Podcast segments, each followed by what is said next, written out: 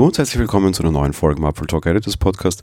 Es ist Montag, wir sprechen heute ein bisschen, und es soll nicht ganz ein Run sein, über macOS Catalina. Catalina ist ja vor allem mit einem großen Feature angetreten, mehr oder minder neben einer wesentlich stärkeren Integration der iOS-Geräte, eine Tendenz, die wir in den letzten Jahren ja schon sehr häufig miterlebt haben, geht es vor allem auch darum, dass ja der Mac noch ein bisschen mehr von iOS lernt, nämlich dort die Apps von dort ausführen kann. Die ganze Technologie heißt Catalyst, war lange unter dem Thema Marzipan bekannt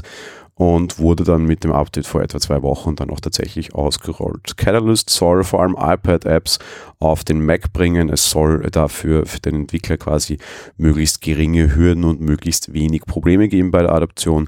In Realität ist das Ganze ein bisschen anders. Auf der einen Seite, wenn man sich jetzt mal das große Angebot der Apps ansieht, dann ist das ein durchaus schwieriges Feld offenbar, denn tja, allzu viel gibt es nicht und wirklich so großartig spannend scheint zumindest für mich das Ganze jetzt am Anfang auch nicht zu sein. Wenn eine Post-it-App, die so ein bisschen an die alte Notizen-App erinnert, als gefeaturete App direkt zum Start da groß auf einer Präsentationsseite erscheint, dann muss ich mich schon wirklich fragen, ob sich der ganze Häsler wirklich ausgezahlt hat. Zusätzlich haben sich natürlich Entwickler jetzt auch zu Wort gemeldet und mal ein bisschen bekannt gegeben, wie denn das funktioniert und wie das so läuft. Und der Start von Catalyst war offenbar sehr ja, shaky. Da gab es offenbar einige Probleme. Das sehen wir nicht nur, wenn wir die App selbst verwenden, sondern auch, wenn wir den Entwicklern zuhören. Da ist es nämlich sehr häufig so, da gibt es auch einige interessante Kommentare aus einer von der österreichischen PDF-App, mich ein bisschen näher damit beschäftigt, dass es eben sehr viele Hürden und, und Probleme gibt bei der Portierung der Apps, weil einfach sehr viele der Frameworks noch extrem fehlerhaft sind. Zugegeben, fehlerhaft wundert uns bei Catalina jetzt nicht. Da ist einiges aktuell noch ein bisschen fehlerhaft, was wir jetzt auch durch ein, ein, Update hoffentlich ein bisschen ausgebügelt bekommen haben. Aber eben für Entwickler ist es halt auch sehr stressig und dementsprechend die versprochene Erleichterung bei der Portierung von Apps gab es so offenbar nicht. Ganz im Gegenteil, auch wenn ich mir die Apps anschaue, da ist einiges ein bisschen schwierig. Es gibt durchaus große Probleme, was den Umgang mit der Maus betrifft.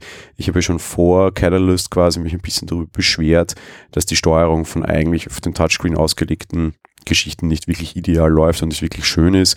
Es gibt ebenso extreme Probleme, was dann irgendwie die Controls betrifft, wenn irgendwelche Dinge wiedergegeben werden. Es gibt einige Anwendungen, die zum Beispiel Video wiedergeben und dann aber den Mauszeiger nicht ausblenden können. Eine äußerst störende Sache, den dann irgendwo in den Rand drücken zu müssen, gerade beim Mac, wo der Rand ja Gott sei Dank, das ist ein Feature, das ich sehr gerne mag, ja immer aktive Ecken hat und dementsprechend sich Dinge dort passieren und auslösen.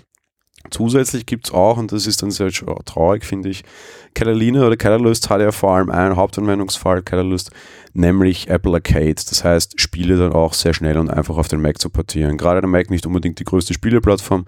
Man muss immer sehr, sehr lange warten, bis Spiele überhaupt auf den Mac portiert werden, wenn sie dann überhaupt portiert werden. Aber eben da gibt es dann durchaus erhebliche Troubles und da funktionieren viele Dinge nicht. Es gibt durchaus Probleme, was dann irgendwie den Fokus betrifft, bedeutet irgendwie verlieren Apps, obwohl sie im Vollscreen im Vordergrund laufen. Den Fokus, Keyboard-Steuerung ist irgendwie nicht möglich. Das mit der Maus ist auch immer alles mehr oder minder schwierig. Die beste Möglichkeit ist dann meistens ist die Verwendung von irgendwelchen Controllern. Da gehen ja Gott sei Dank auch schon lange die ähm, Controller von Sony oder von Microsoft. Trotz allem ist das durchaus eine ja, schwierige Geschichte und schade, dass das Ganze so gestartet ist. Durchaus auch kompliziert oder nicht ganz nachzuvollziehen ist teilweise die Preisgebung. Daran sind natürlich jetzt vor allem die Entwickler schuld und nicht Apple.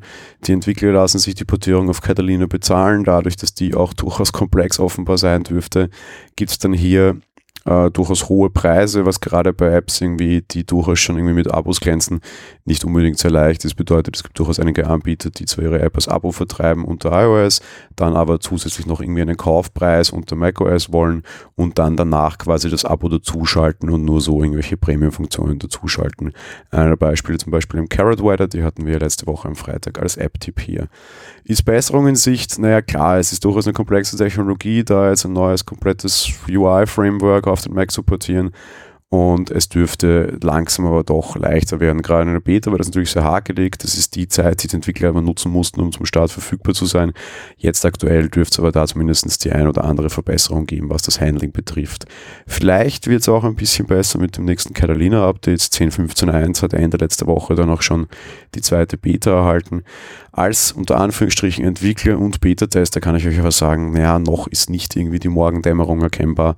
Auch damit ist noch nicht alles besser. Ich bin mir sehr sicher, Catalina oder Catalyst kommt, aber Catalyst wird halt auch noch einige Zeit brauchen, was ein bisschen schade ist und die große Frage stellt, wie das denn eigentlich mit dem Mac und den Apps weiter aussieht. Das war's für die heutige Folge. Wir hören uns dann morgen wieder. Bis dahin, ciao.